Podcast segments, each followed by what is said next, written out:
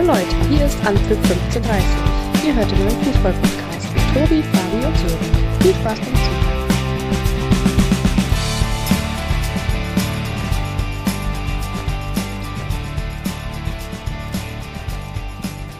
Das Warten hat ein Ende. Nach zehn Wochen Pause endlich wieder Bundesliga. Spektakulär, unglaublich und noch schwerer in Worte zu fassen. Was für ein Spieltag. Sage und schreibe, 41 Tore fielen an diesem 16. Spieltag zum Bundesliga-Restart.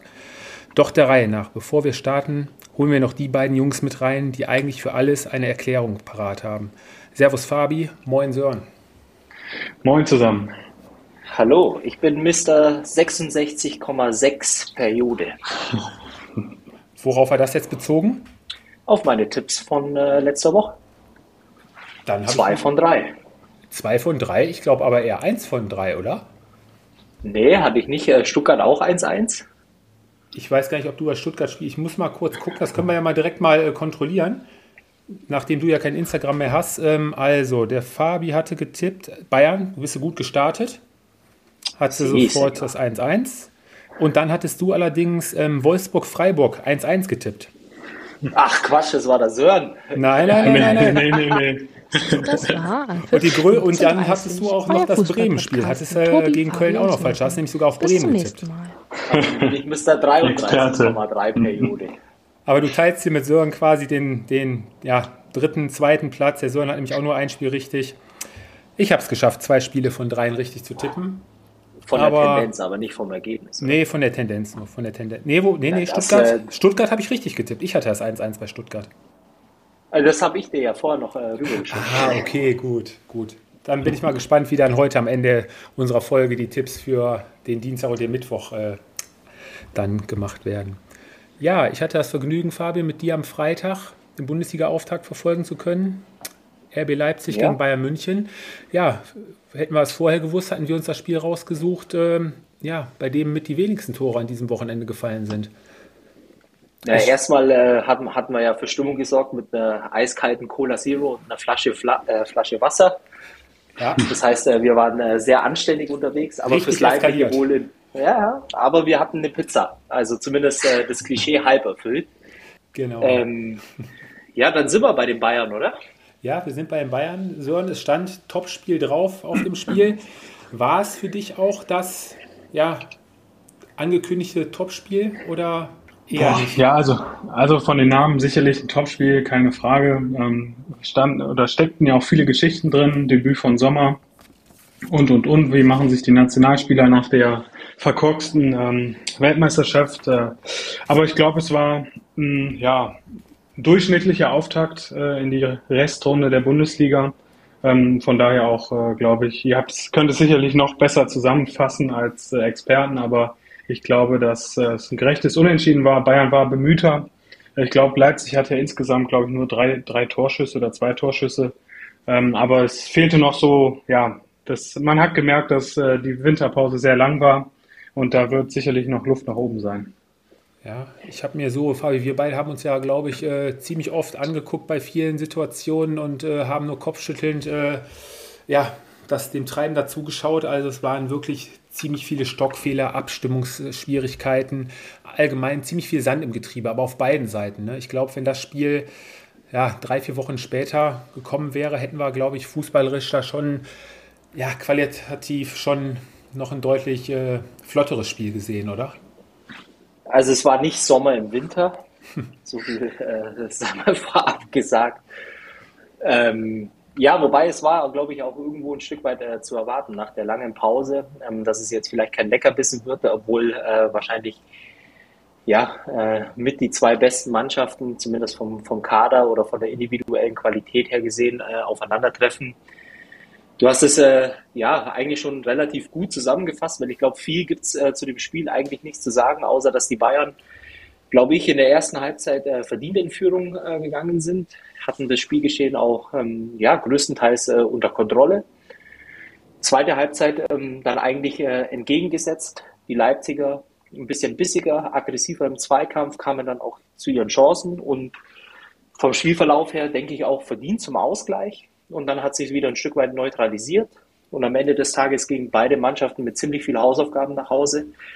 gut, glaube ich, aus äh, Sicht der Bayern, dass jetzt direkt äh, die englische Woche ansteht.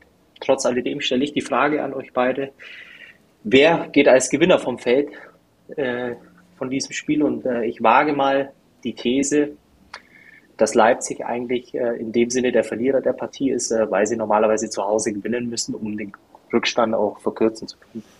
Ja, gebe ich dir recht. Ähm, wir können ja direkt mal auf die Szene, glaube ich, noch eingehen, die in der zweiten Halbzeit für ja, reichlich Gesprächsstoff gesorgt hat. Ähm, die Szene Upamecano gegen Silva war es, glaube ich, das Laufduell, wo Upamecano ja eigentlich der letzte Mann war. De Licht war im Sprint quasi hinterher. Kann man jetzt so und so sehen. Ich habe auch schon viele Meinungen gehört und gelesen. Ähm, es wird gestritten. Gelbe Karte, okay, man hätte rot geben müssen. Ähm, 66. Minute war es, wo das Foulspiel war. Weiß man natürlich nicht, wo das Spiel dann, in welche Richtung dann äh, hingegangen wäre. Ne? Also ich glaube, rot wäre hart äh, gewesen. Aber auch vertretbar. Hätte er, naja, ich glaube, äh, in, in Summe, je nachdem, wie du die Bilder deutest, ähm, ich meine, wir waren am Freitag schon äh, zwei verschiedene Meinungen, ähm, weil im Grunde genommen sogar noch ein dritter Spieler, ich meine, Benji Pavard war es, äh, glaube ich, auch noch mit nach hinten geeilt war. Trotzdem, je nachdem, aus welchem Blickwinkel man die Szene betrachtet, ähm, wenn es tatsächlich rot gegeben hätte, ich glaube, hätte es im Nachgang mit Sicherheit auch viele Diskussionen gegeben, aber es wäre am Ende des Tages auch irgendwo ja, argumentierbar gewesen. Von daher glaube ich, äh, ja, ein bisschen strittig, je nachdem, äh, ja, aus welcher Perspektive man sieht. Denke aber grundsätzlich äh, mit, mit, Gelb war die, war die ganze Sache auch ganz gut bewertet. Und dann waren es die Bayern, die in der zweiten Halbzeit dann, ich sag mal, ein bisschen den Fuß vom Gaspedal genommen haben, war nicht mehr so dominant wie in der ersten Halbzeit. Die Leipziger auch mit einer deutlichen Leistungssteigerung in der zweiten Halbzeit. Ähm, gerade im Passspiel viel sauberer, haben die Bayern dann auch mal ins Laufen bekommen, was sie ja auch nicht so gerne haben und ähm, sind dann auch zu ein oder anderen guten Abschlüssen gekommen. Fabi, das 1-1 durch Halzenberg, äh, ja, eine Verkettung von ja, ziemlich ungünstigen Umständen und die tragische Figur zweimal ähm, Joshua Kimmich. Naja, es war jetzt, äh, glaube ich, äh, Verkettung tragischer Umstände würde ich jetzt gar nicht behaupten, sondern es war einmal äh, schlecht geklärt und einmal, glaube ich, äh, der klägliche Versuch, äh, einen Foul zu ziehen. Ähm, beides war schlecht, ungenügend und äh, deshalb auch zu Recht bestraft worden. Und von daher muss, glaube ich, Joshua Kimmich das Tor ganz klar auf seine Kappe nehmen, weil am Ende des Tages wäre es so einfach gewesen, mal vielleicht an einem Samstag oder an einem Sonntag in die Kreisliga zu gucken, was man in so einer Situation macht, nämlich einfach den Ball wegdreschen und die Sache wäre erledigt gewesen ja, zwei Fehler hintereinander. Schuld liegt ganz klar bei, äh, bei Kimmich. Und äh, trotz alledem muss man aber auch sagen, aufgrund der ja, Drangphase der Leipziger war der Ausgleich auch verdient. Ja, von Bayern kam zweite Halbzeit zu wenig. Die einzelne Führung durch äh, Choupo-Moting. Leo Sané leitet da einen schönen Angriff der Bayern ein, spielt rüber auf die linke Seite zu Gnabry, der mit einer scharfen Hereingabe auf den zweiten Pfosten, ja, wo Schupo dann einfach einen Schritt schneller war als, ich weiß gar nicht, wer es gerade zu dem Zeitpunkt war an der Stelle, äh, als Schlager. Ja, und macht da sein 9. oder 10. Saisontor zu dem Zeitpunkt. Ja, eine, eine Personalie beim FC Bayern, Fabi oder Sören, die so ein bisschen untergegangen ist. Thomas Müller, auch erst also, ziemlich spät eingewechselt untergegangen ist, die nicht. Die war, glaube ich, ja fast allgegenwärtig in allen äh, Medien, die man so konsumiert als Fußballfan. Aber vielleicht der Sören gern auch mal was zu dem Spiel sagen. Danke, ich habe euch aber gerne zugehört. Ähm, ja, ich glaube, man hat schon, schon gesehen bei dem Spiel, dass, dass Müller gefehlt hat. Er ist ja relativ spät dann auch erst reingekommen. Und ähm, ja, er hat, er hat gefehlt. Und äh, klar, Musiala war auch bemüht, war ja als, als Szene aufgeboten, aber man hat gesehen, dass er ja auch noch nicht so wirklich in Tritt war. Von daher glaube ich auch, dass es gerade jetzt am, wann ist es, am Dienstag äh, gegen Köln auch Müller wieder ähm, zurück in die Stadion. Aber, aber wie machst du das Fehlen denn, äh, oder wie erklärst du dir das Fehlen? Von, von ja, ich glaube schon, dass auch was, was ähm, ja, Leader, äh, ja, Leader-Mentalität betrifft, ähm, dass er schon auf dem Platz gefehlt hat. Und gerade wenn man sich äh, die Offensivbemühungen der Bayern angeguckt hat, ähm, ja, da lief nicht viel zusammen. Und gerade so ein Müller hätte da vielleicht dann auch mal ähm, ja, irgendwas Verrücktes gemacht, äh, was, womit man jetzt nicht unbedingt rechnet. Dann äh, widerspreche, ich dir, widerspreche ich dir gleich am Anfang äh, der Folge. Weil ich glaube, in Thomas Müller ist Gold wert in Situationen, wenn du gegen, gegen Gegner spielst, äh, wo es auf äh, frühes Pressing äh, drauf ankommt. Ich glaube, da gibt es im Kader keinen besseren, der ja die Mannschaft in dem Sinne so führen kann in äh, Pressing-Situationen, äh, in Ballrückgewinnung, äh, vor allem in, in der gegnerischen Hälfte. Trotzdem muss ich sagen, äh, das war mit Sicherheit nicht äh, der Aspekt, warum die Bayern nur 1-0 in Führung gegangen sind zur Halbzeit. Weil ich glaube, bis dahin hatten sie das Spiel äh, wirklich im Griff und das spielerische Element, ich glaube, da ist Jamal Musiala auf einem ganz anderen Niveau. Von daher glaube ich, dass es definitiv nicht daran lag, dass Thomas Müller nur acht Minuten Spielzeit bekommen hat hatte ja auch lange Zeit immer noch mit seiner Verletzung äh, Probleme und ist jetzt auch erst langsam wieder reingekommen. Aber das Anlaufverhalten an sich, ähm, das Pressing fand ich jetzt bei dem Spiel, man kann es jetzt taktisch, glaube ich, so und so sehen, war schon jetzt nicht so, so stark wie, wie die Spiele davor, oder? Naja, aber dann bedeutet ja Sörens These, dass äh, Musiala auf die Bank muss und Müller muss spielen. Und ich glaube, ich sehe es äh, genau anders. Ja, du hast ja gerade selber gesagt, kommt halt auch immer ein bisschen auf den Gegner an sei es, äh, äh, ich sag mal, schwächere Gegner, die kannst du natürlich schneller mal unter Druck setzen. Und bei Leipzig hast du halt immer die Gefahr, dass wenn du da früh anlaufst, auch gerade mit den schnellen Spielern bei RB und dem technisch sauberen Fußball, den sie spielen, dass du auch das ein oder andere Mal sonst dann auch äh, gut in die Konter gelaufen wärst. Ne? Ja, aber jetzt äh, mal ganz ernst, also dem gezeigten äh, bei der Weltmeisterschaft, willst du jetzt einen Jamal Musiala auf die Bank setzen? Nein, äh, da, davon rede ich nicht. Nein, nein, nein, nein. Ist naja, rein nur ums Anlaufverhalten jetzt. Allgemein. Allgemein, ja, und, nicht mal Müller und oder Und das Anlaufverhalten äh, im Grunde genommen war vielleicht auch dem geschuldet, dass beide Mannschaften wirklich extrem fehleranfällig im Spielaufbau waren. Über die gesamten 90 Minuten. Das zog sich ja wie ein äh, roter Faden durchs ganze Spiel. Und ähm, naja, die, die Frage ist natürlich, natürlich hat der Jamal Musiala am Freitag keinen äh, Sahnetag äh, gehabt. Aber ich denke, langfristig gesehen äh, braucht der Junge einfach Spielzeit und Thomas Müller muss sich mit der Rolle anfinden oder abfinden. Also halten wir fest, Sören hat es auch schon gesagt, unterm Strich ein gerechtes Unentschieden. Die beiden Trainer waren sich hinterher nach Spielende, glaube ich, auch äh, ziemlich einig, dass das soweit in Ordnung ging. Und äh, ja, der FC Bayern empfängt jetzt unter der Woche den ersten FC Köln, der ja, um es vorwegzunehmen, auch äh, ja, ein ziemliches Schützenfest äh, abgefackelt hat da am Samstagabend.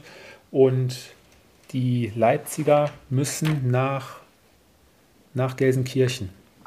Also schauen wir mal, wie es da weitergeht. Ja, lass uns zum zweiten, bis vor dem Spieltag zweiten Verfolger der Bayern kommen. Der SC Freiburg spielte beim VfL Wolfsburg, war, glaube ich, das Spiel, was man so vom Tippen her mit am schlechtesten einschätzen konnte. Und ähm, das Ergebnis, Sören, ja, spricht Bände. Spricht Bände, äh, 6 zu 0 gewinnt der VfL, aber ich glaube auch verdient, weil der SC Freiburg äh, ja an diesem Wochenende überhaupt nicht da war. Ähm, ich glaube, man hat es deutlich gesehen. Ähm, klar kann man es am Fehlen von Vincenzo Griffo festmachen, der ähm, nicht, äh, ja, nicht gespielt hat, ähm, oder auch von Philipp Lienhardt, äh, der in der Innenverteidigung gefehlt hat. Aber ja, der VfL Wolfsburg war von, ich glaube, von Beginn an einfach auch die, ja, die, die Mannschaft, die den Sieg unbedingt wollte. Und äh, klar, dann hast du, hat der VfL sich auch in den Rausch gespielt. Das gehört dazu, muss man einfach so sagen. Und dann geht das auch äh, der Höhe völlig verdient äh, in Ordnung.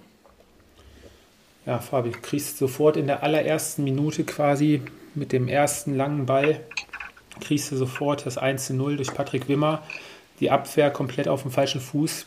Und von da an nahm das Unheil mehr oder weniger seinen Lauf. Ähm, hast davor noch kurz die Chance zum Ausgleich. Eine gute Chance, glaube ich, durch äh, ähm, Kofi Kere. Und ähm, ja, der VfL Wolfsburg machte dann immer das Tor dann zu dem Zeitpunkt, wo es am besten ja, gebraucht wurde.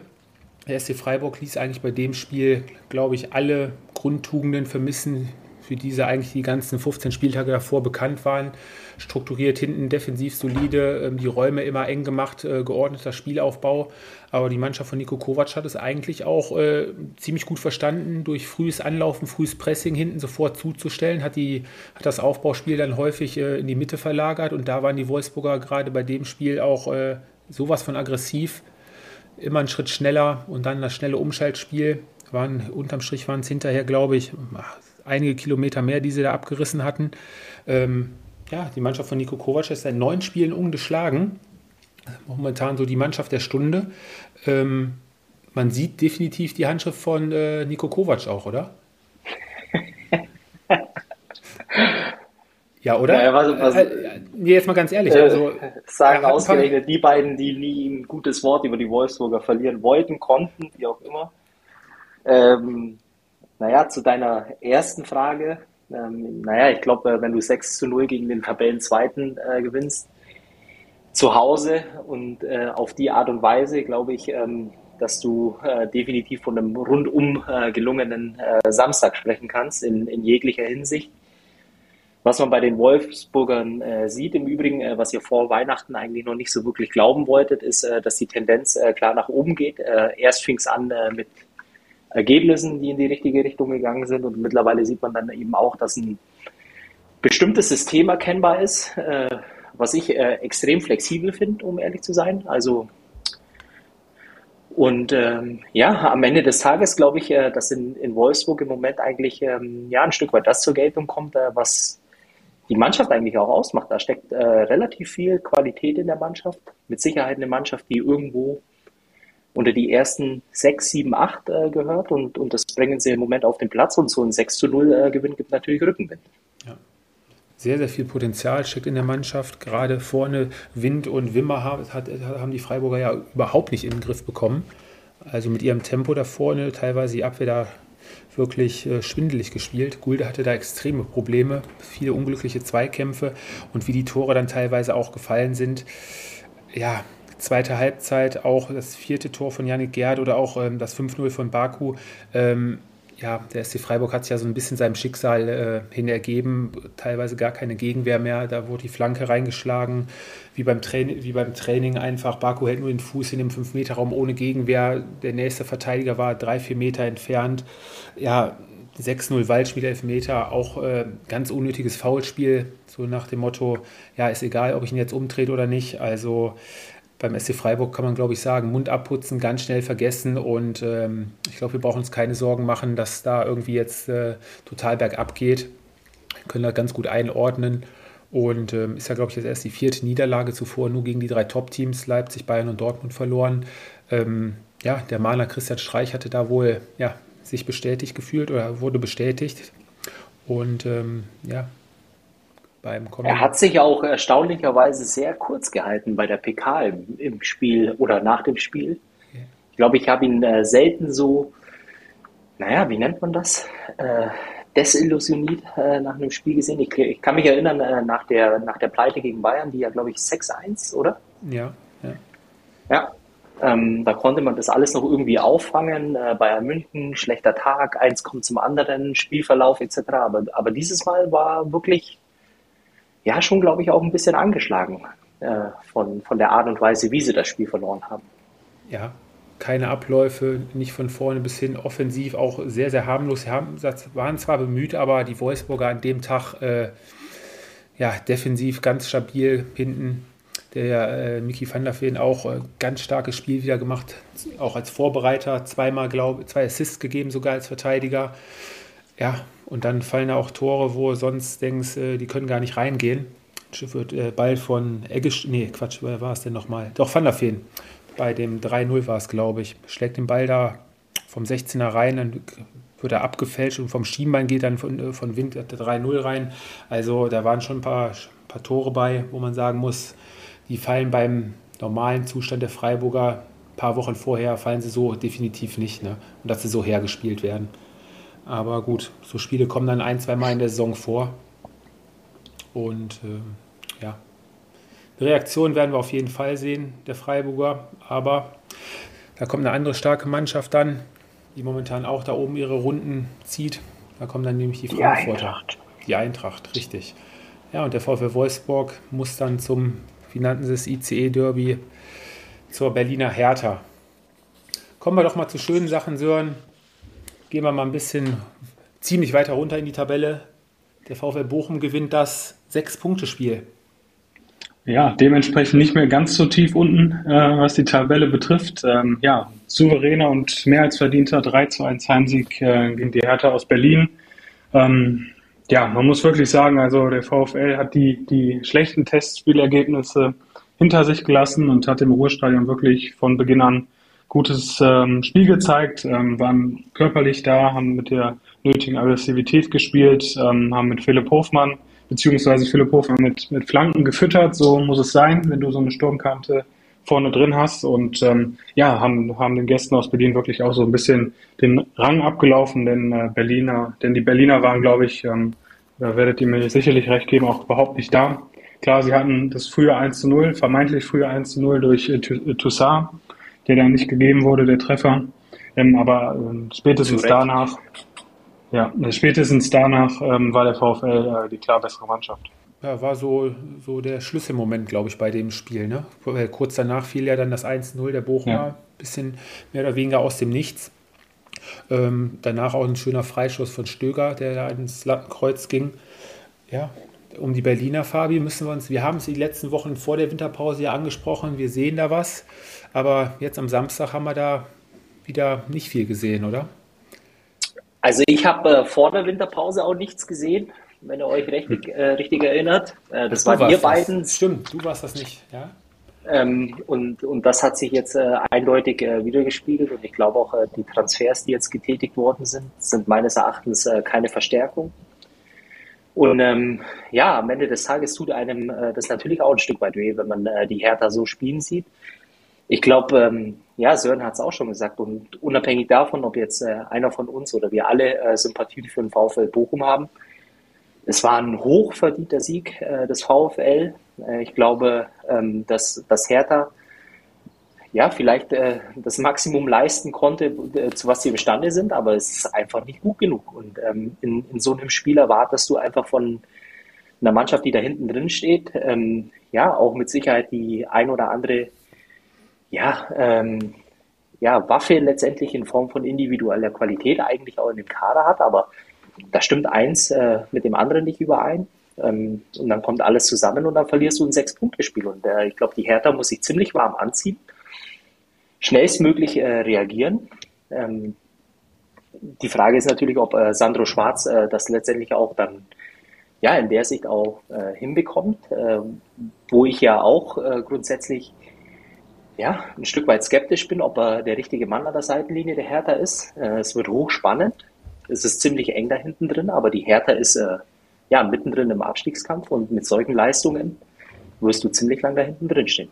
Ja, und jetzt nach dieser Woche quasi, in der englischen Woche, kommt, wie gesagt, der VfL Wolfsburg und dann kommt, am, kommt es am Wochenende dann auch noch zum äh, Derby gegen Union. Also, das wären zwei ganz, ganz richtungsweisende Spiele, glaube ich, für die Mannschaft von äh, Sandro Schwarz.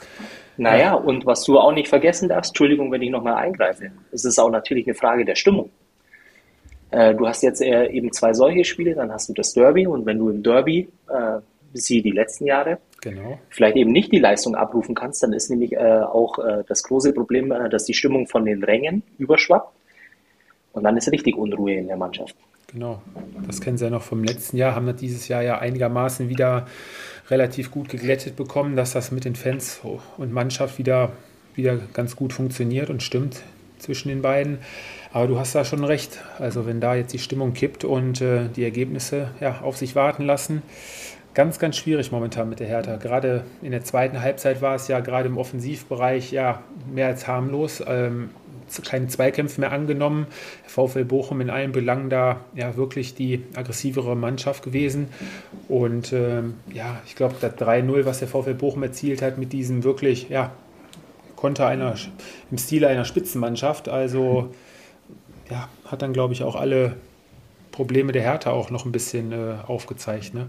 Naja, die, die, die Frage ist, äh, was mich am meisten interessieren würde, wäre, wir bräuchten mal einen Hertha-Fan in, in der Folge, weil es gibt mit Sicherheit auch ein, zwei Fragen, die mich extrem umtreiben. Ähm, die da wären? Schwarz, Bobic, die Vereinsführung, ähm, die Art und Weise, was äh, der Verein versucht für eine Message ähm, ja, rauszugeben an, an die Fans oder auch an die Öffentlichkeit da, irgendwie passt da das eine nicht äh, zum anderen. Und äh, es ist nach wie vor, es ist die Hertha, es ist ein äh, Hauptstadtclub, äh, den man in der Bundesliga braucht, aber die ganze Darstellung, die ist einfach nur unglaublich traurig, findet ihr nicht? Ja, ob da, da wird System auch, du sprichst wahrscheinlich jetzt auch so ein bisschen in Richtung Transferpolitik und sowas an, dass man da versucht, irgendwie sich so ein bisschen, du musst ja die letzten Jahre wahrscheinlich da auch erstmal einiges äh, versuchen, wieder gerade zu biegen, was Freddy Bobic jetzt wahrscheinlich versucht. Die haben jetzt im Winter ja einige, ja, auch Topverdiener sind sie Gott sei Dank losgeworden und versuchen jetzt da nach und nach den Kader so ein bisschen umzukrempeln. Flo Niederlechner kommt ja jetzt wohl auch schon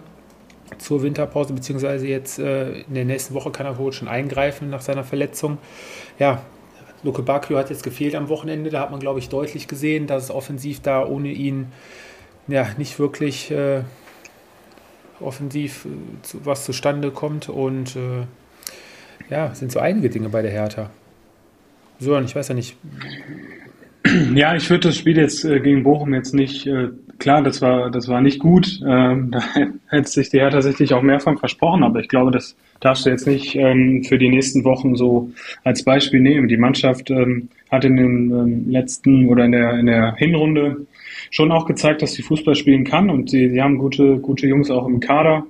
Ähm, und ich glaube schon, dass das auch wieder äh, aufwärts gehen würde. Klar, in, in Bochum kannst du verlieren, gerade wenn man die Heimstärke, äh, Heimstärke kennt vom VfL. Ähm, aber ich glaube jetzt auch schon, wenn jetzt auch äh, Luke Bacchio ähm, nächsten Wochen zurückkommt, Niederlechner, ähm, die Mannschaft ist eigentlich, klar, das sagen wir irgendwie jede Saison, ähm, zu gut, um da unten zu stehen. Aber gerade wenn ich jetzt auch die anderen Teams an, äh, ansehe, die noch so im, im Dunstkreis sind, ähm, da wird sich die Hertha äh, schon beweisen. Und ähm, jetzt auch gegen Wolfsburg, ähm, haben sie in dem Sinne nicht zu verlieren, weil sie eben auf einen Gegner treffen, der hoch gewonnen hat.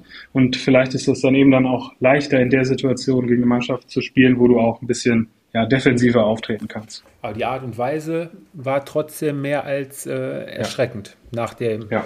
1-0 der Bochumer. Die, die Frage ist natürlich, ähm, was sich jetzt nach dem Spieltag ähm, stellt. Also ich weiß nicht, wie es euch geht, aber ich meine, ich will jetzt nichts äh, vorweggreifen, aber wenn ich alle Mannschaften durchgehe, von, ja, von Bochum abwärts, ähm, gibt es eine Mannschaft, äh, die eigentlich alles vermissen hat lassen, was du im Abstiegs, äh, Abstiegskampf genau. brauchst. Richtig. Alle anderen Mannschaften, ähm, ohne wirklich was äh, vorwegzunehmen, hat man aber das Gefühl gehabt, hey, wir haben verstanden, in welcher Situation wir sind. Wir versuchen unser Bestmögliches. Es sind die Grundtugenden, die bei jeder einzelnen Mannschaft irgendwo auf dem Platz waren. Und für mich war die Hertha am Wochenende, es ist ja, es ist nur eine Momentaufnahme, aber mit Abstand die Mannschaft, die mir am meisten Sorgen bereitet. Gebe ich dir vollkommen recht. Gebe ich dir vollkommen recht. Aber du hast ja jetzt auch einen guten Übergang äh, ohne Absprache äh, geleistet, Fabi. Sorry. Nee, super, perfekt. War ein großes Kompliment. Kannst direkt, oder Sören, kannst direkt weitermachen mit der Mannschaft, die als Tabellenletzter ja ein Spiel zwar am Ende auch deutlich dann doch noch verloren hat, aber von der Einstellung her, vom ganzen äh, Spielablauf her, ähm, das Spiel hätte definitiv nicht verlieren müssen. Oh, du sprichst von Schalke. Ähm, ich habe da, äh, ja, okay, also sie hatten sicherlich die Chance in Frankfurt ähm, äh, Unentschieden rauszuholen, aber ich glaube schon, dass man gesehen hat, sie waren offensiv bemühter auf jeden Fall als die Eintracht aber sie sind an die Grenzen gestoßen. Und ich fand schon, das äh, war für mich an diesem Wochenende so, äh, dass ich da einen klaren Zweitliges gesehen habe. Sicherlich haben sich äh, zwei, drei Hochkaräter rausgespielt, äh, um das 1-1 zu machen. Ähm, aber ich fand schon, dass gerade im, im, Rückzugsverhalten die Schwächen deutlich sichtbar waren. Ähm, ähm, teilweise dann hatten die Abstände nicht gestimmt, waren zu offensiv. Ähm, gerade beim 1-0 ähm, hatte die Eintracht ja dann leichtes Spiel. Ähm, klar, sie waren bemüht, sie hatten die Chancen, ähm, aber ich glaube schon, dass ähm, sich die Qualität da am Ende klar durchgesetzt hat. Okay, klar, qualitativ hat die Eintracht da äh, mit Sicherheit dadurch auch das Spiel gewonnen. Kevin Trapp hat ja auch in der einen oder anderen Szene äh, einen Sahnetag wieder erwischt gehabt. Ja, und vorne die individuelle Qualität äh, mit Lindström und Moani, der Schnelligkeit, äh, klar, haben da ihre Vorteile. Aber Fabi, ähm, wenn du da unten drin stehst einmal, ja, dann hast du halt das äh, Pech. Aber wenn du zwei, drei Plätze drüber stehst, dann macht so ein Terodde auch aus seinen beiden Chancen zwei Tore, ne? Ja, also ich ähm, muss wirklich, äh, tut mir wirklich leid, das ist äh, keine geplante Absicht, aber dem, dem Sören äh, da komplett äh, widersprechen, weil ich glaube, ich habe eine Schalker Mannschaft gesehen, die viel zu deutlich verloren hat. Ähm, und ja, ich weiß, dass es nur in Anführungszeichen oder 3 zu 0 ausgegangen ist, aber das war deutlich zu hoch, weil ich glaube, äh, die Schalke haben einen richtig guten Auftritt äh, hingelegt, waren, glaube ich, auch in fast allen Statistiken, ähm, wenn ich mich nicht irre, ähm, letztendlich äh, die bessere Mannschaft, äh, mehr Ballbesitz, äh, mehr Torschüsse, mehr Aktionen.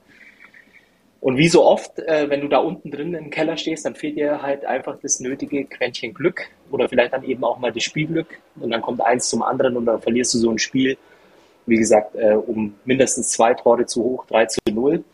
Trotzdem, ähm, das war ein Auftritt, äh, der definitiv Mut macht, auswärts bei Eintracht Frankfurt, ähm, wo es jetzt einfach äh, darum geht, auch äh, vielleicht in einem Heimspiel gegen Leipzig einfach auch alles in die Waagschale zu schmeißen. Vielleicht ist es auch einfach mal nötig, einen, einen Punkt sich irgendwie dreckig zu erkämpfen. Und dann glaube ich schon, dass in der Schalker ähm, ja, Mannschaft irgendwo ja, ein bisschen Hoffnung äh, lebt, um, um da Punkt für Punkt zu sammeln. Trotzdem machen wir uns nichts vor. Also es wird unglaublich schwer für die Schalker, die Klasse zu halten, weil ich glaube, von der Qualität in Summe, die im Kader steckt, äh, sind sie da einfach irgendwo Platz 17, Platz 18. Das ist einfach die Wahrheit. Auf der anderen Seite wünscht sich ja jeder von uns äh, die Schalke in der Bundesliga.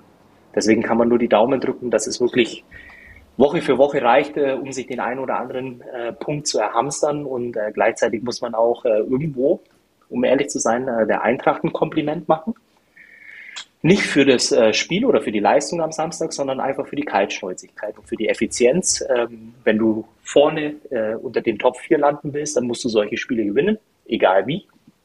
Am Mittwoch fragt keiner mehr danach. Von daher kann man eigentlich auch nur der Mannschaft ein großes Kompliment geben. Da stimme ich dir auch vollkommen zu. Erinnern wir uns mal letztes Jahr die, äh, an die Rückrunde der Frankfurter, wo sie, glaube ich, mit eines der äh, schlechtesten Teams waren. Da haben sie dieses Spagat nämlich zwischen Europa- und Bundesliga-Alltag dann gegen solche Gegner dann nämlich nicht hinbekommen. Da haben sie dann nämlich einige Niederlagen äh, kassieren müssen. Aber du hast vollkommen recht, ähm, wer solche Spiele dann auch gewinnt und äh, das äh, 2-0 von Borefi, glaube ich, erst um die 83. Minute. Ähm, ja, bei den Frankfurtern lief nicht viel zusammen, sondern du hast angesprochen, die individuelle Qualität. Ähm, ja, wird der Ball hinten rausgespielt. Muani kommt entgegen auf Höhe der Mittellinie und schickt dann Lindström auf die Reise, der dann seine Schnelligkeit ausspielt gegen den was, äh, Matejani, glaube ich. Ne? Ja. Spielten da schwindelig, eiskalt und auch äh, kurz nach der Halbzeit waren die Frankfurter davon ja auch immer noch nicht wirklich äh, wach. Da hatten die Schalker ja schon die nächsten Chancen zum Ausgleich. Ja, und irgendwann war dann aber bei Schalke auch die Luft raus und äh, ja, dann kommt dann so ein Boré von der Bank, der die komplette Hinrunde eigentlich äh, kaum gespielt hat und nichts äh, zustande gekriegt hat. Ja, macht das 2-0. Yoshida wird da auch schön ausgewackelt. Auch ein bisschen einfach das Tor hergeschenkt. Ja, und der 3-0, 88. Da war es dann endgültig geschehen. Ja, aber mit solchen Spielen bleibst du zumindest erstmal weiter oben dran. Eure Tendenz bei den Frankfurtern, Fabi Sören, jetzt mal so aus dem Bauch heraus? bis, bis, die, bis im Februar dann das äh, ähm, Spiel gegen Neapel ansteht? Können die Frankfurt Komm, ich fange an, Sören, dann, dann kannst du mir widersprechen. zur, Abwechslung, zur Abwechslung mal. Ähm, nein, ich glaube, äh, dass äh, die Mannschaft äh, aus, aus Frankfurt, also die Eintracht, einfach nach und nach ähm, jetzt die letzten Monate in einen Reifeprozess äh, durchgegangen ist. Das hat man auch gemerkt. Ich meine, die Gruppenphase, egal wie, überstanden ich glaube, ähm, ja, da wächst irgendwo was heran. Äh, ist eine wirklich super Truppe äh, mit ja auch wirklich viel Qualität. Äh, Jahr für Jahr fängt man einiges auf. Tut jetzt zwar nichts äh, zur aktuellen Sache, äh, wäre die Frage ganz einfach zu beantworten ist äh, von dir. Der, der Trend äh, ist deutlich positiv und äh, die Frankfurter beißen sich da oben fest. Ja, äh, schließe ich mich an, wobei das natürlich auch daran liegt, dass äh, ja die anderen Teams jetzt nicht unbedingt äh, den Eindruck erwecken, dass sie ähm, stärker oder eine stärkere Phase haben als die Eintracht, wenn ich an, wenn ich an Freiburg denke. Ähm, und dahinter kommen natürlich mit Leipzig und Dortmund noch vermeintliche Top-Teams, aber ich glaube auch, dass ähm, ja, Top 4 da die Eintracht auf jeden Fall drin bleibt. Mhm, okay. Ja, und ein Topspiel am Wochenende steht ja auch bevor, Fabi. Müssen wir mal gucken, ob wir uns das auch wieder zusammen anschauen. Da gastieren die Frankfurter dann nämlich in der Allianz Arena. Ne? Das wird mit Sicherheit auch ein richtiges klasse Spiel werden, wo die Bayern auf jeden Fall auch sehr gefordert werden. Gut, dann lass uns doch mal mit, der Mannschaft, mit den Mannschaften weitermachen. Ja, die eine beißt sich auch weiterhin oben fest, ist auch nicht, lässt auch nicht los. Und die andere Mannschaft, ja, für die geht es immer weiter gen Abstiegsplatz, ähm, haben den Turnaround immer noch nicht geschafft. Wir sprechen vom Spiel Union Berlin gegen die TSG Hoffenheim. Oh, da darf ich äh, bitte anfangen. Oh, oh okay.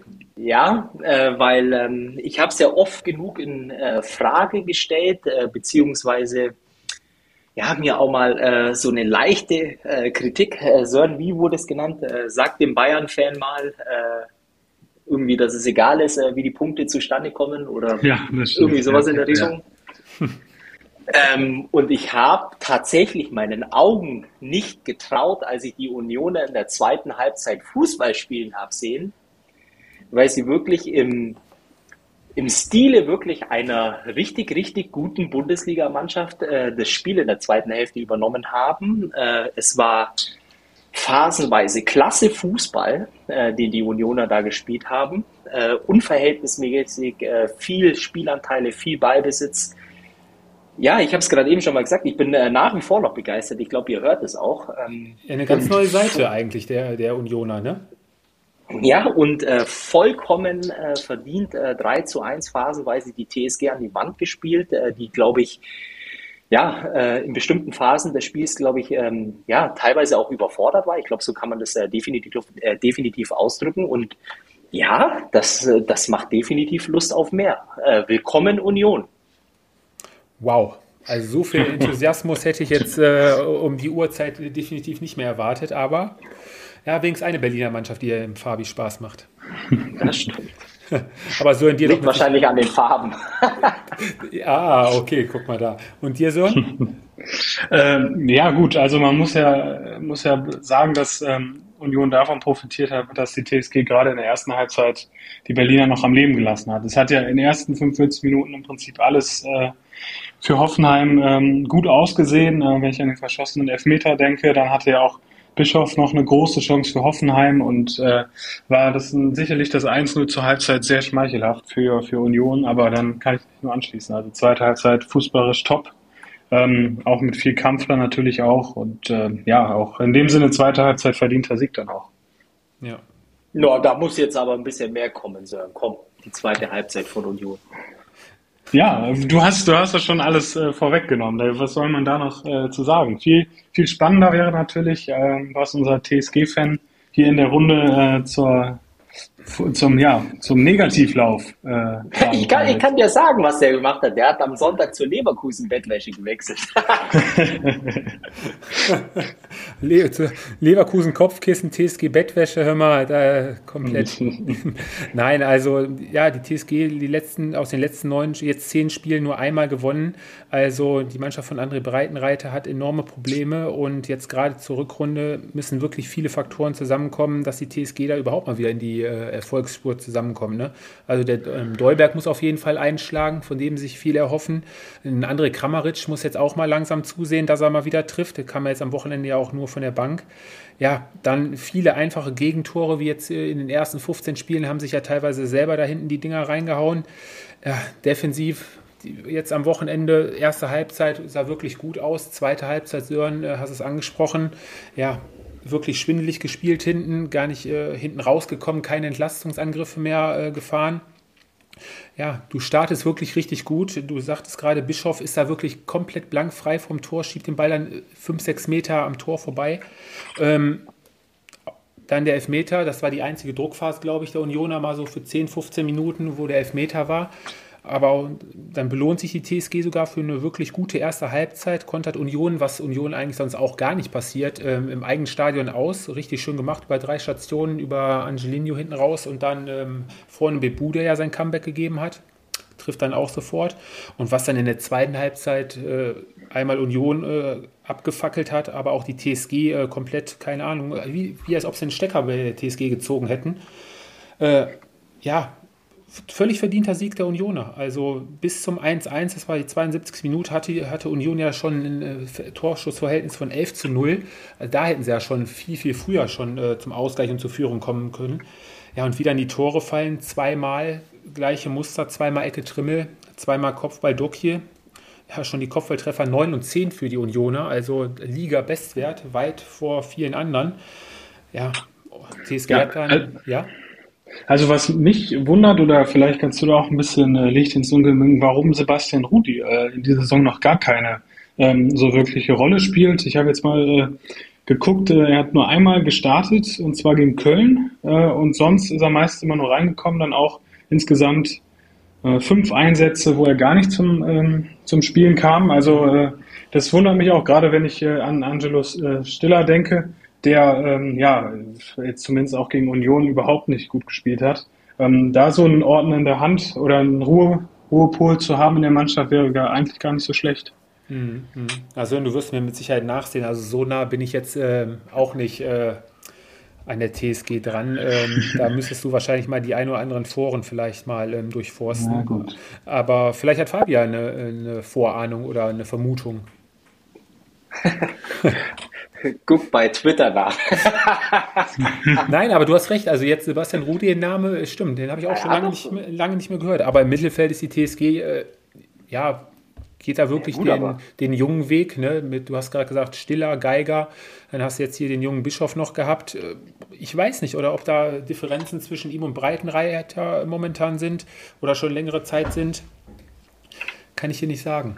Für die TSG sieht es auf jeden Fall ganz, ganz schlecht aus und da muss ziemlich, ziemlich schnell was passieren und äh, auch mal langsam wieder angefangen werden zu punkten. Kommt jetzt am Wochenende, nee, unter der Woche gastiert der VfB bei der TSG, also ja, auch schon so ein richtungsweisendes Spiel für die TSG. Wenn sie das vergeigen, ja, der VfB wieder dran und äh, die TSG auch dann wirklich mittendrin im Abstiegskampf. Ne? Ja. Wie viele Punkte haben die jetzt? 20, oder? Die sind jetzt, glaube ich, nur noch drei Punkte aus, auseinander. 18 Punkte haben die erst? Hoffenheim 18 und äh, Stuttgart 15 auf 16, ja. Ah, okay. Mhm. Also auch ganz, ganz spannend. Aber ich sage es nochmal, Potenzial ist in der Mannschaft, aber es muss auch mal langsam wieder abgerufen. Ähm, Fabi, für dich als Freund von André Breitenreiter, überlebt er die Saison oder wird die TSG dann nochmal, ja, wie, je nachdem wie die nächsten Wochen laufen, dann doch nochmal die Reißleine ziehen? Es kommt natürlich, äh, äh, nein. Nein. Okay. Willst du noch ein Argument dazu oder soll was? Ja, wenn du noch eins hast, hau raus, hau raus. Weil er meiner Meinung nach noch nie äh, langfristig oder mittellangfristig bei einem Verein bewiesen hat, äh, dass er Bundesliga-Trainer sein kann. Mhm. Und die Überraschung oder die Wahl auf ihn äh, für mich eigentlich eher sehr, sehr überraschend war. Also höre ich heraus, man muss einfach das Vertrauen in die Leute haben und einfach Zeit geben. Was man im ja, Bundesliga-Geschäft nicht wirklich hat. Ne? Die hat nur Labadia, die Zeit. Also diese Übergänge von Fabi, die sind heute überragend. Da wären wir nämlich dann, du hast es angesprochen, beim VfB Stuttgart und auch ein Trainer, dem ja bisher bei keinem Verein so wirklich äh, auch die Zeit gegeben wurde. Ja, kommen wir zum VfB Stuttgart. Der VfB Stuttgart ähm, übers Spiel, gerade die erste Halbzeit, hüllen wir mal am besten den Mantel des Schweigens. Die zweite Halbzeit der VfB die aktivere, bemühtere Mannschaft, auch äh, mit der ein oder anderen guten Chance, gerade zum Schluss wäre da fast noch der Lucky Punch gelungen. Äh, unterm Strich ähm, hat der VfB Stuttgart einen Punkt geholt, ne? Und zwei verloren. Und vielleicht zwei verloren, aber äh, ja, im Gegensatz zur Konkurrenz vielleicht auch äh, wieder einen Punkt gewonnen, ne? Also ich glaube, man hat gesehen, ein bisschen die Handschrift von Bruno Labbadia schon mal.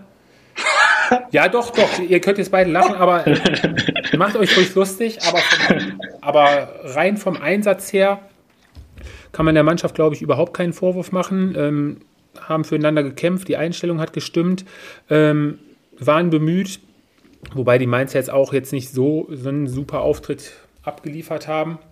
Aber gerade die zweite Halbzeit äh, war der VfB auf jeden Fall mutiger, offensiv bemüht. Ja, also von daher gehen auch 1-0 in Führung durch Girassi.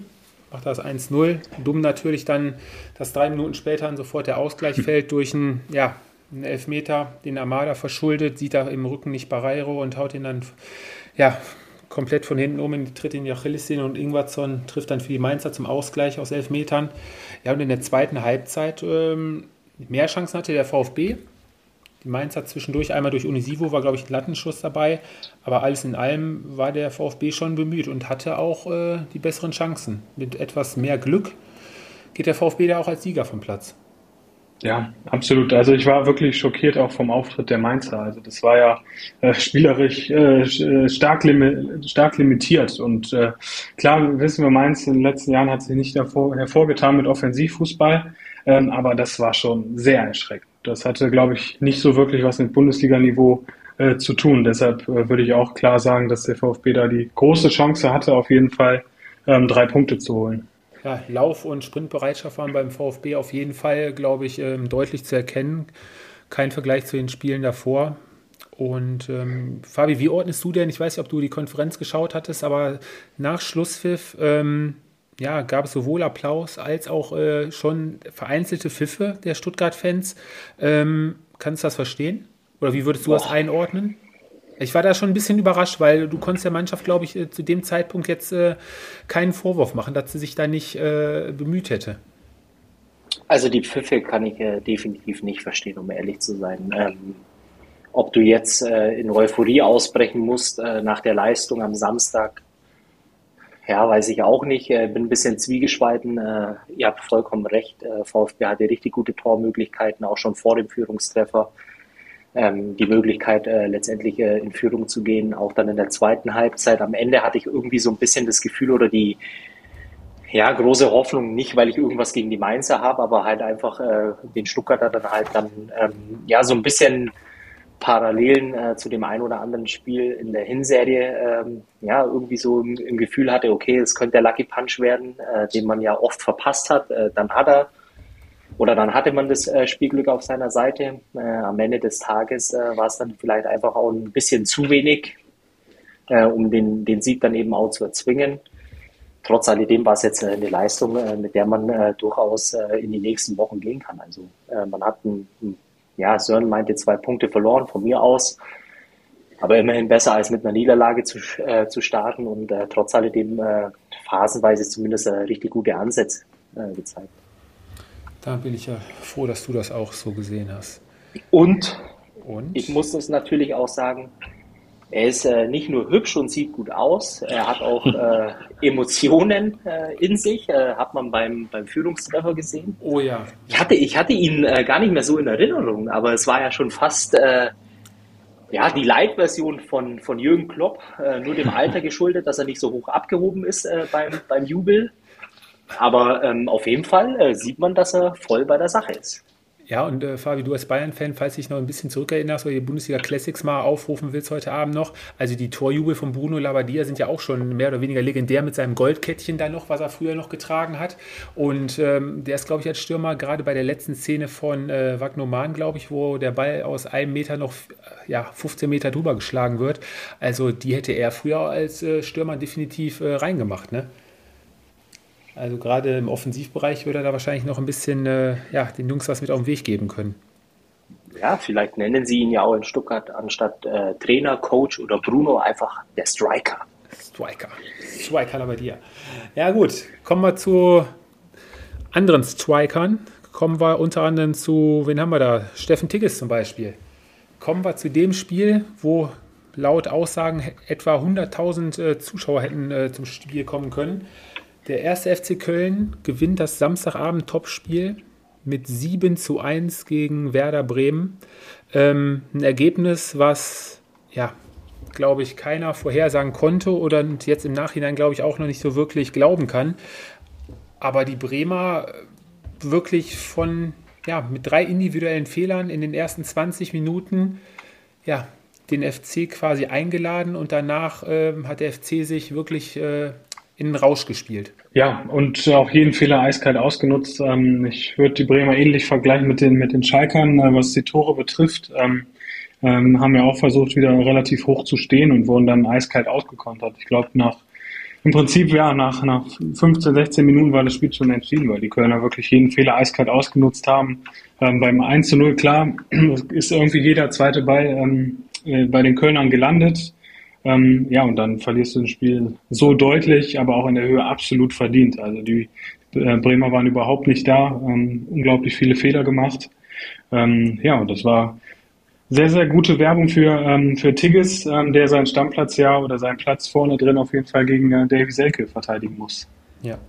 Fabi, wie würdest du dich als Trainer fühlen, wenn du zwei Tage vor dem Spiel schon die Aufstellung des ersten FC Köln in der Hand hast, dich komplett darauf einstellen kannst, weißt, wie der erste FC Köln eigentlich schon seit Beginn von Steffen Baumgans Amtszeit äh, spielt und dann kriegst du wirklich jeden Angriff immer nach dem gleichen Muster um die Ohren.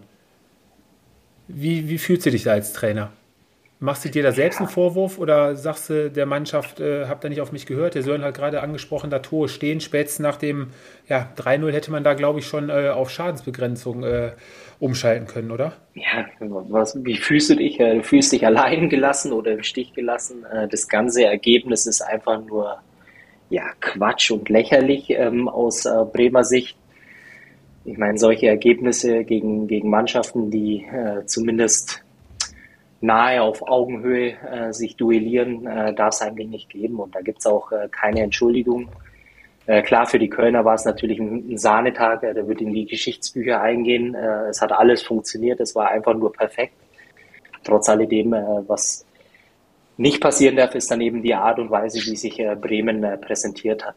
unabhängig davon, wie die bisherigen Spiele in der Hinrunde liefen, aber sowas kann ja schon auch ja, äh, wie, sagt, äh, wie sagt man, einen, einen Knacks äh, bedeuten, äh, der vielleicht durch die Mannschaft geht, weil ähm, ja, es war ja phasenweise dann schon äh, wirklich ähm, ja, nahe der, ja, nahe dem Aufgeben, ja. ja, Demütigung. Und äh, man, man sah ja von, von keinem einzigen Spieler irgendwo ein gewisses Aufbäumen. Ähm, selbst die, die Führungsspieler in der Mannschaft ähm, haben es dann irgendwann ab einem bestimmten Zeitpunkt einfach nur noch hingenommen ja, und es war äh, verdammt traurig, äh, um ehrlich zu sein. Und es gibt auch eigentlich keine Erklärung dafür. Das ist ja noch viel schlimmer. Ja, du, ja, wie schon gesagt, äh, du, du machst das Spiel selber kaputt mit drei wirklich äh, indiskutablen, vermeidbaren, unnötigen äh, Fehlern, wo du den FC dreimal ein, äh, einlädst. Ne? Seit 1-0 der Freistoß. Ähm, die Variante war mit Sicherheit äh, von Dux gut gedacht, ne? aber die Ausführung bzw. den Ball, der da zurückgespielt wird, ich weiß gar nicht, wer den Ball auf Dux zurückgespielt hat, war ja schon unsauber und dann fliegt dir da der erste Konter um die Ohren. Wobei man da ja, glaube ich, auch sagen muss, ähm, vor dem 16er war ja wirklich ein totales Ping-Pong. Da haben die Bremer ja sogar noch Pech, dass sie da nicht den Ball bekommen. Ne? Also da haben die Kölner ja wirklich mehr als Glück gehabt, dass dann plötzlich der Ball dann äh, bei Meiner irgendwann dann landet nach viermal hin und her Stocherei. Ja, dann äh, das Tigges-Tor kurz vor, äh, nach der Mittellinie. Da weiß ich nicht, warum Pavlenka überhaupt so einen weiten Ausflug macht. Weiß nicht, ob ihr mir das erklären könnt. Ja, und dann, äh, der FC hat dann halt auch einfach weitergemacht. Ne? Er hätte ja auch sagen können nach dem 3-0 so, jetzt machen wir mal ein bisschen ruhiger. Aber die waren ja, ja so heiß, 126 Kilometer bei dem Spiel abgerissen. Ähm, wirklich verdammt stark und haben immer weiter nach vorne gespielt. Und es hat auch einfach alles funktioniert. Ne? Jede, jede Hereingabe wurde verwertet. Der Anschluss von Füllkrug da kurz vor der Halbzeit 5-1 am Kopfball nach einer Ecke. Ja, aber selbst danach, die Bremer weiterhin auch in der zweiten Halbzeit offen, da hätten auch noch mehr Tore fallen können. Ne? Also von daher. Ja, ja und wenn, wenn Bremen so weitermacht, muss man wirklich aufpassen. Und ich habe eh das Gefühl, dass äh, die Rückrunde nicht so erfolgreich wird äh, für, für, die Bremer. Ähm, sie haben schon in der Hinrunde am Maximum gespielt, äh, haben natürlich auch ein paar glückliche Ergebnisse ähm, geholt, wie zum Beispiel gegen Dortmund. Ähm, aber die nächsten Spiele ähm, werden dann auch so ein bisschen zeigen. Dann haben sie haben jetzt das Heimspiel gegen Union Berlin ähm, ja, wo man eigentlich sagen kann, zu Hause gegen Union kann man auch punkten und dann äh, am Wochenende direkt Wolfsburg. Also das wird sich jetzt schon entscheiden, in, in welche Richtung es auch gehen wird für Bremen. Ja, und für die Kölner, glaube ich, müssen wir auch festhalten, Fabi, äh, hatten ja davor vor dem äh, Bundesliga-Break, da vor der Winterpause, die letzten drei, vier Spiele auch am Stück alle verloren, krochen da ja auch schon ziemlich auf dem Zahnfleisch. Und das war jetzt auch so ein richtiger Befreiungsschlag. Ne? Die Mannschaft von Steffen Baumgart war ja die Mannschaft, die die meisten äh, Großchancen hat auch liegen lassen. Und bei dem Spiel war es dann wieder so das äh, Ketchup-Flaschen-Prinzip, ne? Entweder gar nichts oder dann alles auf einmal, ne? Ja, die Pause, die, die Pause hat gut getan und der Gegner hat mitgespielt, äh, beziehungsweise eigentlich äh, nicht gespielt, aber konsequent ähm, ja jede mögliche äh, oder jeden möglichen Fehler letztendlich auch ausgenutzt und äh, ja, ich habe es gerade eben schon gesagt, äh, perfekter Start. Kann es jetzt natürlich äh, mit äh, ja äh, breiten Schultern am, am Dienstag in der Allianz Arena auflaufen. Ähm, wäre, glaube ich, nochmal eine ganz andere Geschichte gewesen, wenn das äh, Ergebnis anders ausgegangen wäre jetzt ähm, am Wochenende, am Samstag. Und jetzt hast du äh, natürlich auch die komfortable Situation, da wirklich frei aufspielen zu können. Ja, richtig. Ja, der FC jetzt mehr oder weniger eigentlich im Soll jetzt quasi mit Endigung des 17. Spieltages dann wahrscheinlich 20 Punkte auf dem Konto, 40 waren als Ziel gesetzt. Also mehr als, äh, ja, oder gut im Soll soweit, was das angeht.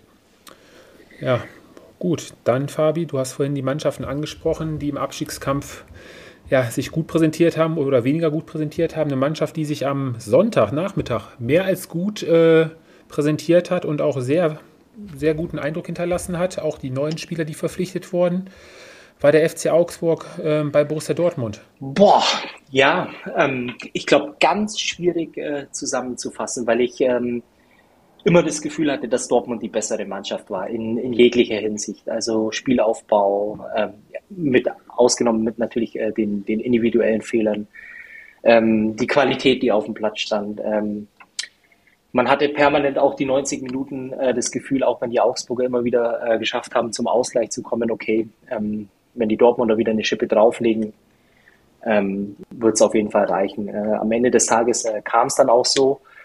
Die Frage ist natürlich, ähm, oder wenn ich jetzt, äh, sagen wir mal so, die Dortmunder äh, Jungs und äh, Grüße an alle unsere Fans äh, oder Dortmund-Fans, die uns hören, auf die Art und Weise ähm, unterstreichst du halt einfach, warum du im Grunde genommen eigentlich nur auf Platz äh, 6, 5 irgendwo unterwegs bist. Weil ich glaube, die Augsburger ähm, ohne das jetzt äh, böse zu meinen, aber im Grunde genommen, äh, wenn du das äh, dir gegen Gegner erlaubst, die vielleicht auch nochmal ein bisschen mehr Qualität auf den Platz bringen, äh, dann gewinnst du so ein Spiel eben nicht 4 zu 3.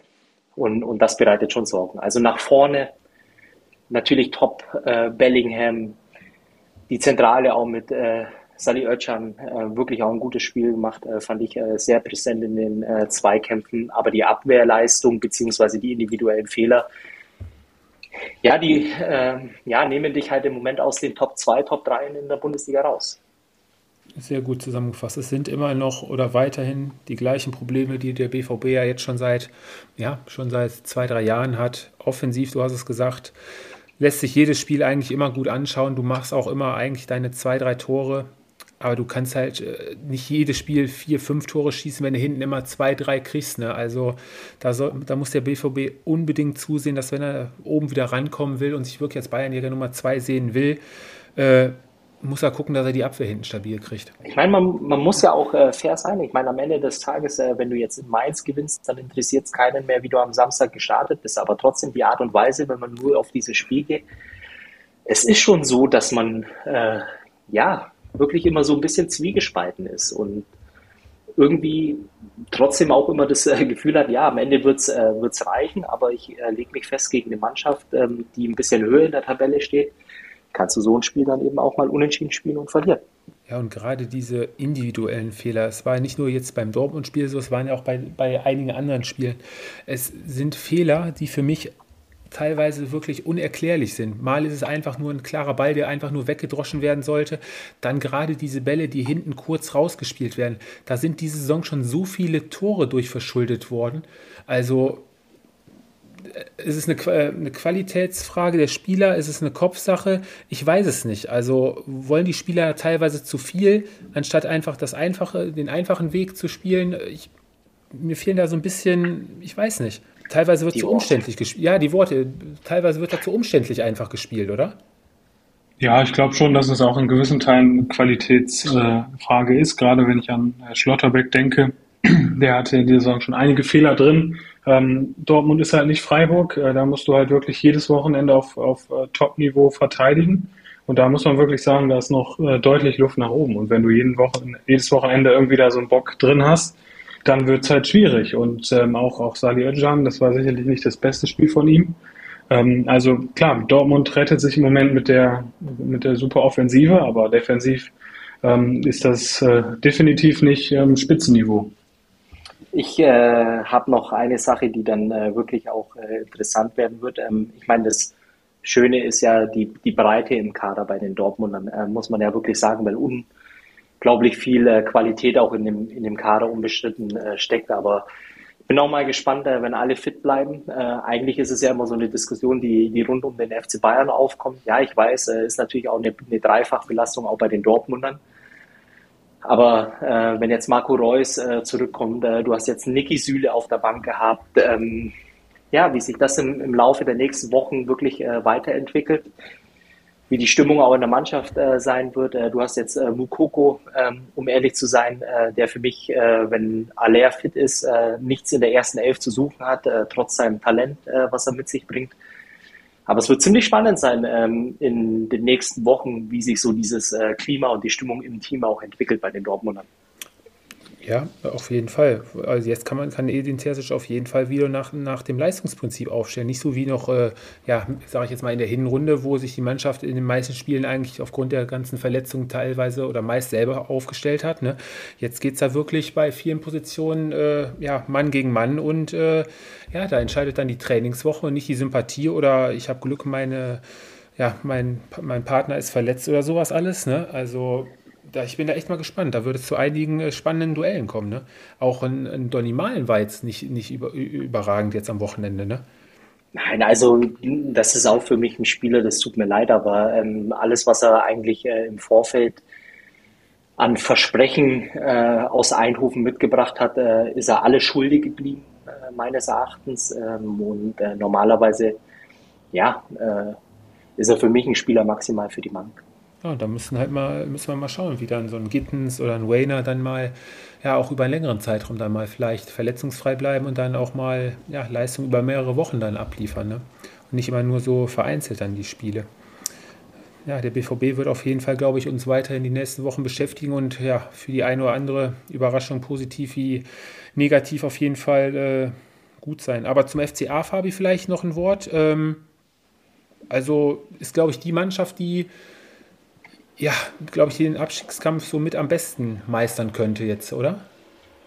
So rein vom Gefühl das, her, jetzt vom Auftritt her, also. Naja, was, was war es für ein Auftritt? Äh, was war es für ein Auftritt? Äh, du warst eigentlich spielerisch äh, komplett unterlegen. Ich meine, das ist normal, wenn du gegen Borussia Dortmund spielst.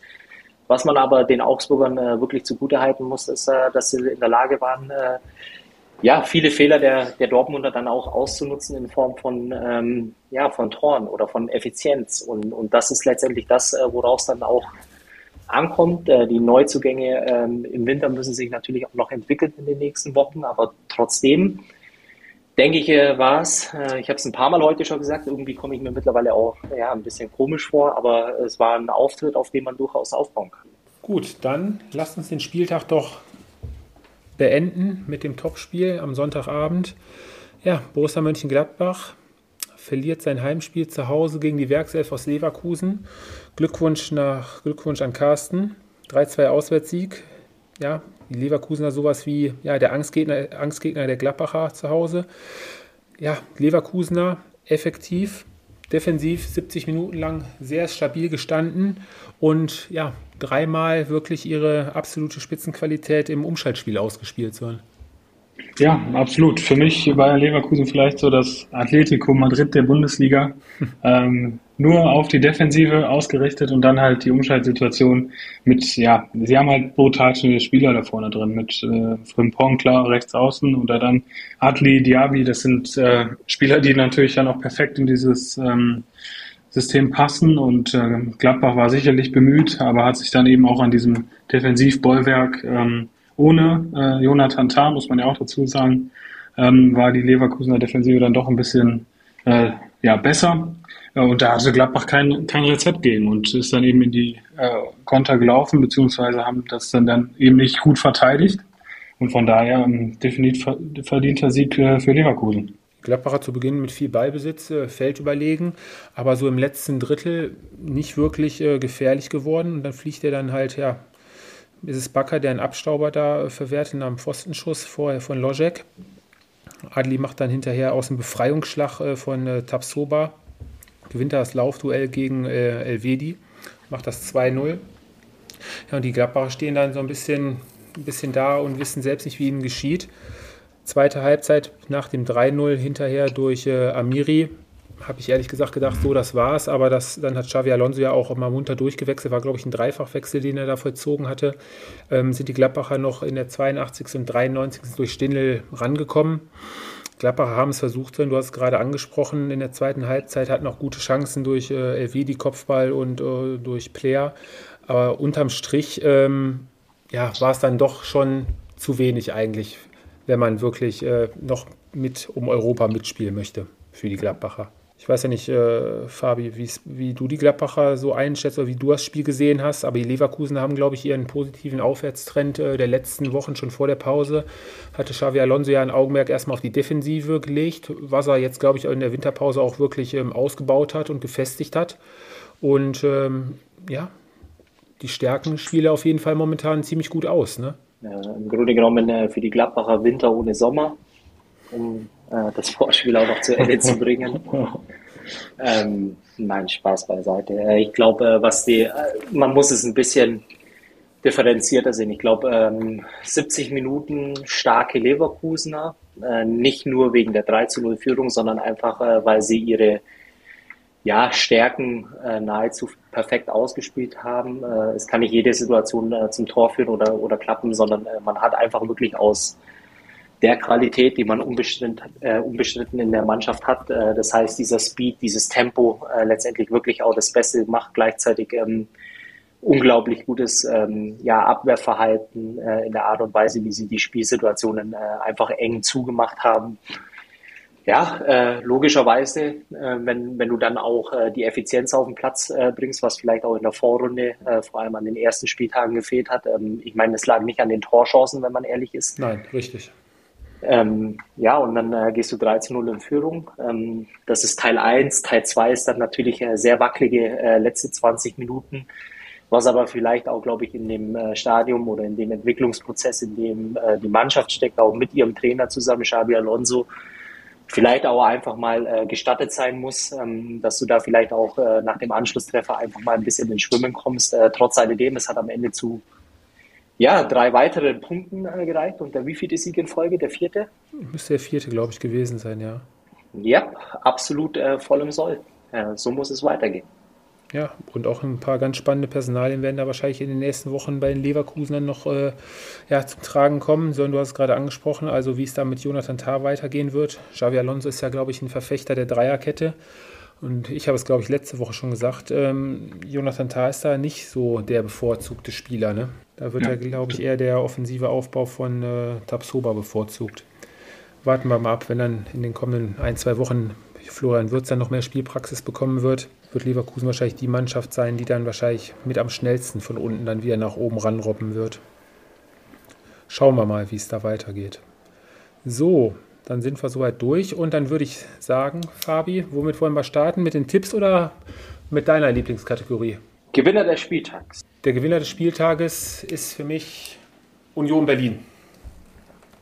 Wie die zweite Halbzeit runtergespielt haben, mit wie viel Leidenschaft, Begeisterung, mit welchem Glauben das Spiel noch zu drehen, wie qualitativ gerade in der Offensive war schon verdammt stark. Hätte ich es jetzt so auch nicht erwartet von. Äh, für mich, äh, Seide Janko vom VfL ähm, hat Christian Gabora sehr gut ver, ähm, ja, ersetzt ähm, und entwickelt sich immer mehr zu einer wirklichen Alternative als Rechtsverteidiger im VfL. Jetzt bin ich gespannt. Für mich äh, Sat 1, weil sie seit Jahren mal wieder ein Bundesligaspiel live zeigen hat. äh, Nein, äh, für mich der große Gewinner des Spieltags, weil es mir echt verdammt schwer fällt, äh, sind alle Fans äh, der deutschen Bundesliga, weil es endlich wieder losging. Ich weiß, es ist unfassbar langweilig. Aber ich habe überlegt, sind es die Bayern, Leipzig? Nein. Dortmund aufgrund ähm, der überschaubaren Dominanz während des Spiels, nein. Ähm, ich hätte, war nahe dazu, äh, ja, irgendwo ein Stück weit innerlich gezwungen, VfL Bochum zu nennen äh, für den 3 zu 1 Sieg, weil sie die einzige Mannschaft waren aus dem Abwehrkeller, äh, aus dem äh, Tabellenkeller, die äh, letztendlich auch drei Punkte einfangen konnten. Aber ich kann mich zu nichts äh, durchringen, um ehrlich zu sein. Vielleicht noch Sebastian Aller. sensationell Comeback. Schöne auch Geschichte. eine richtig feine Sache, richtig schöne Geschichte. Vielleicht äh, dann in dem Fall Sebastian Aller. Dann wollen wir mal starten, weil es so gut geklappt hat. Sören, du kannst den Auftakt machen. Schalke gegen RB. 0 zu 6. Boah, okay. Fabi, du darfst die Bayern gegen Köln. äh, ich sag 3-1. 3-1. Gut, dann werde ich mich um die Hertha und den VfL Wolfsburg kümmern und tippe da ein 1 zu 3 für den VfL Wolfsburg und mache auch direkt das nächste Spiel. Die TSG Hoffenheim und der VfB Stuttgart trennen sich 2 zu 2. So, dann sind wir beim Mittwoch angekommen. Sören, die Mainzer gegen Borussia Dortmund. 1-4. 1 zu 4, okay. Fabi, der SV Werder zu Hause, Wiedergutmachung gegen Union Berlin. 1-1. 1-1, okay. Komm, Fabi, dann darfst du noch das nächste Spiel machen. Freiburg gegen Frankfurt. Boah, 1-1. 1-1 im vermeintlichen Topspiel. So, dann mache ich noch eins. Ah, nee, das, das darfst du machen. Leverkusen-Bochum. 1-2. Oh, okay. Okay. Gut, und dann beende ich das letzte Spiel Augsburg gegen Gladbach und tippe da auf einen 2 zu 1 Heimsieg des FCA. Hui. Schauen wir mal, ob wir unsere Tipps jetzt vom Wochenende 4 aus 9 mal ein bisschen steigern können am kommenden Spieltag. Schauen wir mal. Ja, das war's. Ähm, ihr habt es gehört, englische Woche steht bevor, sprich morgen am Dienstag geht es schon weiter. Deswegen werden wir wahrscheinlich oder werden wir erst am kommenden Wochenende uns wieder zusammenschalten und dann den quasi 18. Spieltag dann schon abhandeln in, mit einem Blick, Rückblick auf den 17. Spieltag, würde ich vorschlagen. Passt uns, glaube ich, ganz gut. Äh, Fabi ist Oh auch, ja. glaube ich, auf Geschäftsreise. Nächste Woche? Morgen. Ja, morgen und nächste Woche auch. Auch noch? Ja, bin fleißig. Oh, okay, okay. Schaffer, Schaffer Häusle bauen, sagt man bei, bei den Schwaben, oder? Okay, und bei den Bayern, was sagt man da? da gibt es keine Sprichwörter. Ich bin ja, äh, wie sagt man das, äh, Exil-Bayer äh, seit ähm, ja, über zehn Jahren mittlerweile jetzt im äh, Rheinland. Äh, und wenn ich nach Hause komme, dann bin ich ja kein Bayer mehr, sondern äh, ja, äh, Nordrhein-Westfale. Und in Nordrhein-Westfalen, wenn ich anfange, meinen Mund aufzumachen, bin ich immer noch der Bayer. Ja, das stimmt, das stimmt. Das da kriegst du du. nicht raus, das stimmt. Da bist halt ein oder andere Mal schon drauf angesprochen worden. Stimmt, stimmt. ja, gut. Dann, Jungs, lasst uns die Folge schließen. Wir hören uns am kommenden Sonntag. Und dann einen schönen 17. Spieltag wünsche ich euch. Mal schauen, wie viele Tore da fallen. Ach, bevor ich es vergesse. Der Torrekord am Spieltag. Mit wie vielen Toren, wo liegt der Rekord? Um es mal wieder ein bisschen aufzufrischen. Wir hatten jetzt 41. 46. Falsch. Sören? 60. Ah, das tut, Ach, 60 Tore, Sören, bei, bei neun Spielen. ah, aber so weit war er jetzt auch nicht entfernt, der Sören. Der Rekord ist aus der Saison 83, 84, 32. Spieltag, der liegt bei 53 Toren. Ah, siehst du? Haben wir wieder was. 60 Tore. Mal gucken, ob wir, uns ob wir das noch in diesem Leben erleben werden. Ja, dann dauert die Sportschau wahrscheinlich dreieinhalb Stunden. Wahrscheinlich. Wenn es sie bis dahin noch gibt. Naja, in diesem Sinne, Jungs, macht's gut. Einen schönen Restabend noch und eine schöne Woche euch. Macht es Tschüss.